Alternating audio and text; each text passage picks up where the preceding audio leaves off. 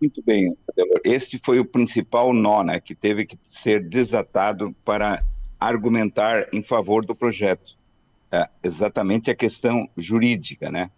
É, tivemos que fazer um, um, um longo estudo, é, ajudou muito o meu assessor, o Luiz Otávio Feltrin, em trazer esses argumentos que eu gostaria de passar aos teus ouvintes para maior compreensão né, do significado é, é, desse posicionamento do poder público em relação à situação atual é, do Criciúma Esporte Clube, né?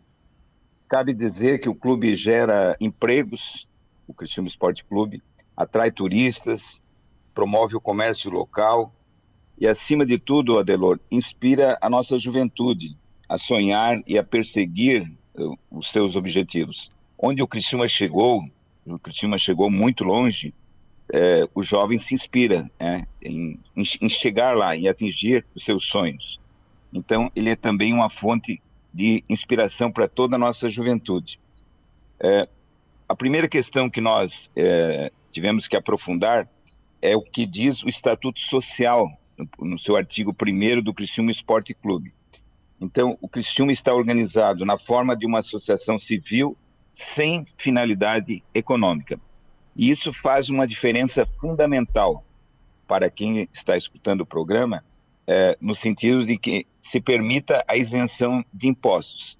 Assim como o Criciúma já tem isenção de impostos federais, isso permite essa condição jurídica que ele tenha isenção de impostos municipais. Nós fomos atrás das leis de Porto Alegre, eu tenho aqui todos os dados, a entrevista ficaria muito comprida, não, não vou passar. Nós fomos uh, atrás dos dados das leis de São Paulo, de isenção de IPTU, e de Goiânia. Só vou citar essa de Goiânia porque lá tem dois times que cresceram muito, o Goiás e o Atlético Goianiense. O Atlético Goianiense virá a Criciúma. É, ele é uma SAF, uma empresa privada que visa lucro, uma condição jurídica muito, muito difícil de receber a isenção que eles já têm do IPTU. Então, veja bem, se lá em Goiânia, uma empresa privada que objetiva lucro é, tem isenção de IPTU, né, é, é, é preciso analisar a nossa situação, que é bem diferente, muito mais amigável do ponto de vista jurídico. Eu repito, o Cristiúma é uma associação civil sem finalidade econômica, não distribui lucro entre os seus 20 mil sócios.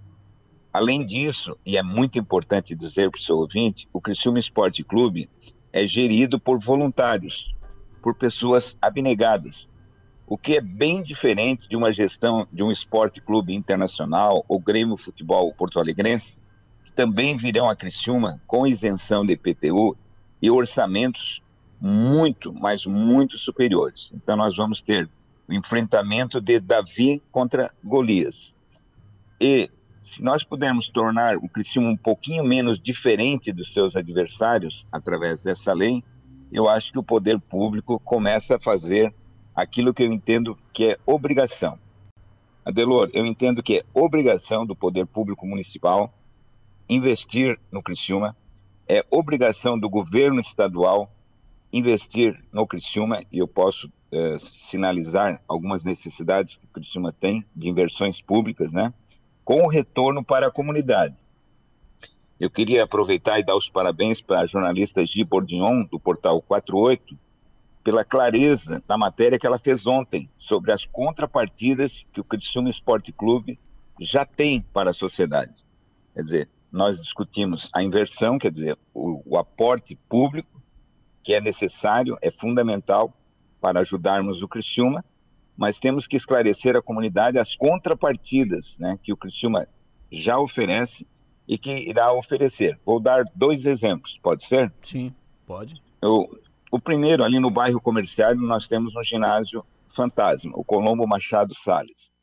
É necessário uma grande inversão financeira, pública, que transforme aquele ginásio num grande complexo esportivo ter uso da comunidade do comercial e da região central. Quer dizer, você terá a contrapartida. No bairro Cristo Redentor, nós temos o centro de treinamento do Tigre, que precisa de uma inversão financeira forte. é, essa, essa, mudança, esse investimento no, no, no, CT trará enormes benefícios ao bairro Cristo Redentor, em termos de urbanização, de humanização, de oferecer equipamentos àquela região do bairro Cristo Redentor. Então, o investimento público irá gerar contrapartidas sociais, além de todas essas que nós conhecemos, né, Delone? Então, é, não se discute uh, a importância uh, social, cultural, econômica e financeira, né, em, em, termos de retorno financeiro, Sim. que o Criciúma traz, é, não só para Criciúma, mas para toda a região é, sul-catarinense. Perfeito. Então, é, esse, esse projeto é uma, é uma pequena porta que se abre, que, que, torna claro né, que o poder público tem que fazer a sua parte. Né? Davi vai enfrentar Golias e nós não podemos deixar Davi sozinho. Perfeito, uh, vereador. A sua, a sua projeção, a sua ideia é protocolar esse projeto quando e quanto tempo para ele ser votado? Eu, é, é, eu acredito que esse processo todo irá durar em torno de 60 dias. Nós vamos protocolar na sexta-feira, ele passa pelas comissões, ele vai à primeira votação em plenário, depois ele vai para o executivo, para sanção ou veto, e nós estamos construindo então uma solução que no final a gente chegue àquilo que interessa ao clube, que é a aprovação da lei. Então, isso é uma construção né, com ampla participação dos vereadores e é, vamos, através de argumentos, né, e trouxemos muitos argumentos na sessão de ontem, né, é, que demonstram que o Poder Legislativo tem a capacidade de fazer esse projeto.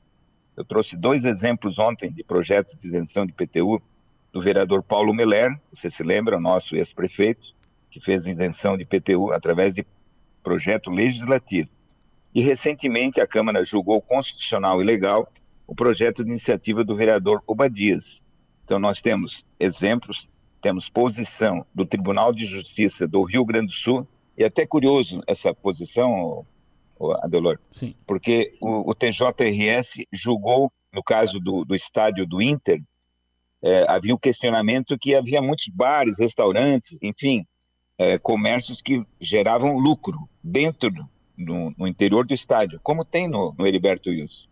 Só que o tribunal entende que a, a, a finalidade é, sem fins lucrativos é, se caracteriza quando não distribui esse lucro aos associados, como acontece numa empresa privada. Perfeito. Quando gera lucro, divide entre os sócios, correto? Perfeito. Então, como, como o Inter não distribui esse lucro dos bares, restaurantes e tal aos seus associados, continua com a finalidade é, é, como uma associação sem fins lucrativos. Perfeito. No caso do Criciúma, a situação jurídica, eu acredito, e demonstrei isso em plenário, que é muito mais amigável, muito mais, é, é, vamos dizer assim, facilitadora as condições para a gente ter essa isenção.